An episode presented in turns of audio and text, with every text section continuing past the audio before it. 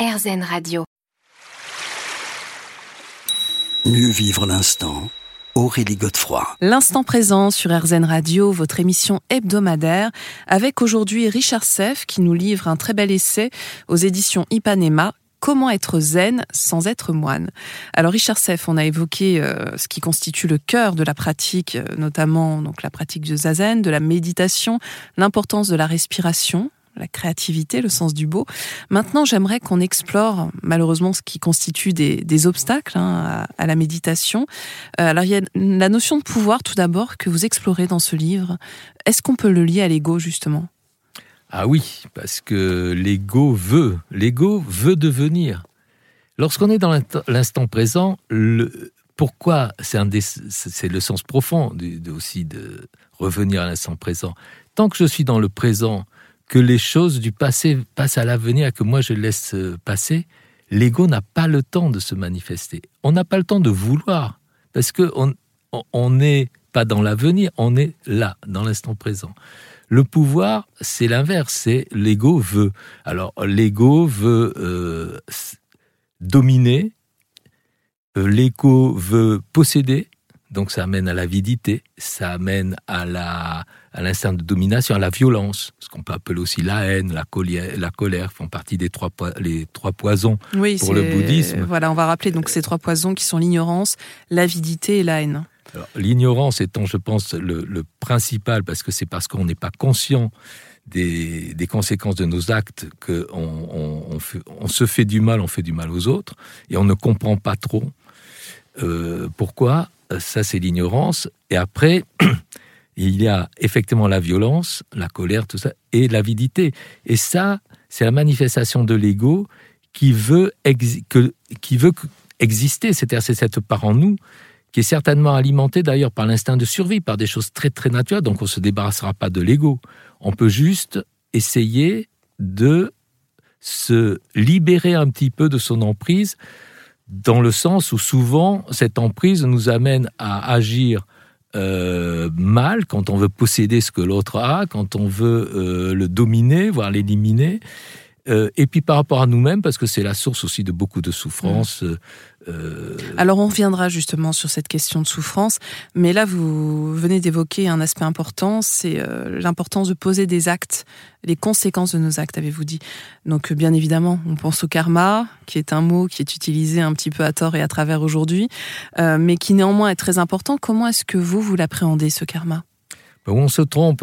En Occident, quand on parle du karma, on en fait une sorte de de loi morale où si on a été bon, ben on a un bon karma, si on a été mauvais, euh, ça ressemble un peu au jugement dernier. Non, non, le karma, ça veut dire action. Donc toute action a des conséquences, et ces conséquences, on, les, on, peut les vivre euh, dans, dans l'existence présente ou des existences futures, sachant que dans le bouddhisme, la vie est juste une forme d'existence. La vie elle-même existait avant nous d'ailleurs. Euh, si on est vivant, c'est parce qu'il y avait des gens vivants avec nos parents et, nos ancêtres qui étaient vivants avant nous. Et elle continue. Et c'est pas simplement biologique. Cette, euh, cette, euh, la vie, c'est ce qu'elle ce qu'elle porte en soi de d'énergie. Déjà, sans mmh. énergie, rien n'existe. Mmh. Même peut-être de certains parlent de, flux de conscience aussi. Et de conscience, bien sûr, bien sûr. Parce que l'énergie sans conscience, ça, elle irait nulle part. Or, il y a quand même une direction. Bon, voilà, ça, c'est déjà une, bien sûr une position un peu spiritualiste, mais je pense que c'est comme ça qu'elle est, euh, qu'il faut la percevoir et que le on peut la percevoir dans le bouddhisme.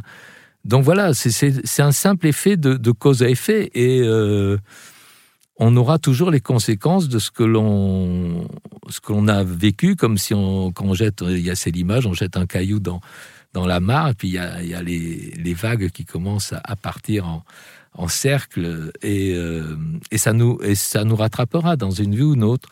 Donc, et, et le, mais c'est un, une loi un peu physique, c'est-à-dire que c'est l'action, c'est et c'est cette action qui fait que aussi on, on se réincarne. C'est euh, le, c'est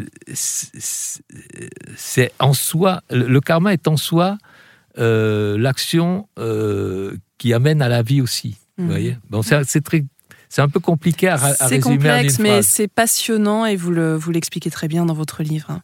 On se retrouve dans quelques minutes déjà pour la dernière partie de cette émission, Richard Seff.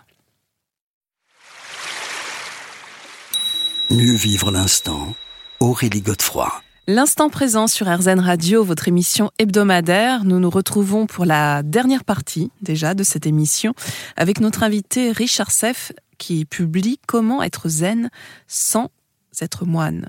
Alors, finalement, Richard Seff, on pourrait se demander, mais euh, pourquoi tout ça pour ça? Euh, Normalement, enfin normalement, non, c'est pas normalement, mais dans le bouddhisme, on évoque que justement cette pratique de la méditation euh, peut nous aider à, à nous mener vers l'éveil et donc à nous libérer de potentielles souffrances. Est-ce que vous êtes d'accord avec ça? Oui, mais je pense que c'est pas forcément le but. Si on commence à méditer parce que on essaie de se sentir mieux, parce que on veut atteindre l'éveil, je pense que on va abandonner parce que c'est pas une thérapie la méditation. La méditation, c'est accorder un temps où justement on se déconnecte de nos de notre vie quotidienne, de nos pensées, de nos de nos désirs, de nos peurs, de, de et on se retrouve face à un mur, face à soi-même et on, dans l'instant présent. Et c'est cette expérience qui est intéressante. Tout découle de cette expérience. C'est-à-dire, ça ne s'arrête pas là. C'est pas rester devant un mur pendant une demi-heure à essayer de de, de pas trop s'accrocher à nos pensées. Mais c'est la condition avec une belle posture et euh, une respiration euh, calmée. Voilà, ça c'est la. Mais ça c'est l'instrument qui va permettre de jouer.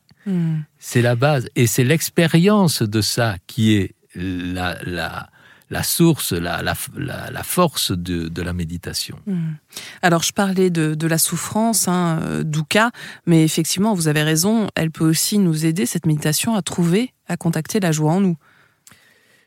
Euh, dukkha, c'est complexe aussi pour euh, en parler en quelques minutes. C'est le, le, le, mot euh, sanskrit qu'on traduit souvent par la vie et souffrance, la première des quatre euh, euh, vérités, noble vérité, du bouddhisme.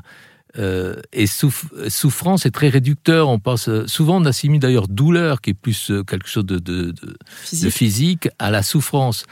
Euh, Dukkha, c'est plutôt qu'effectivement, nous sommes nous-mêmes, ça c'est un peu l'ignorance, c'est-à-dire qu'on est condamné à euh, être limité dans notre compréhension des, choses, dans notre perception des choses. On, en perçoit, on perçoit du monde que quelques éléments à travers la vue, euh, l'ouïe, les, sensations, etc.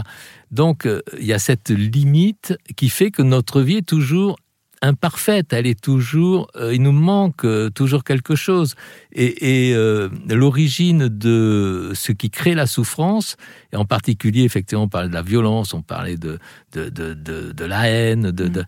c'est ce, c'est l'expression de, de ce manque euh, et que l'on que l'on a en nous. Et au lieu de le cher, de, de le chercher, de chercher la solution dans euh, de trouver la vraie réponse, c'est-à-dire à la souffrance, c'est à la libération. Mm. C'est aussi dans les quatre nobles vérités. Euh, la libération se fait justement en abandonnant l'ego, parce que c'est l'ego qui travaille comme mm. ça, qui, qui, qui cherche de façon illusoire des solutions et qui ne sont pas souvent de bonnes solutions. Après, il peut y avoir aussi du plaisir. Et moi, je pense que j'étais tout à fait...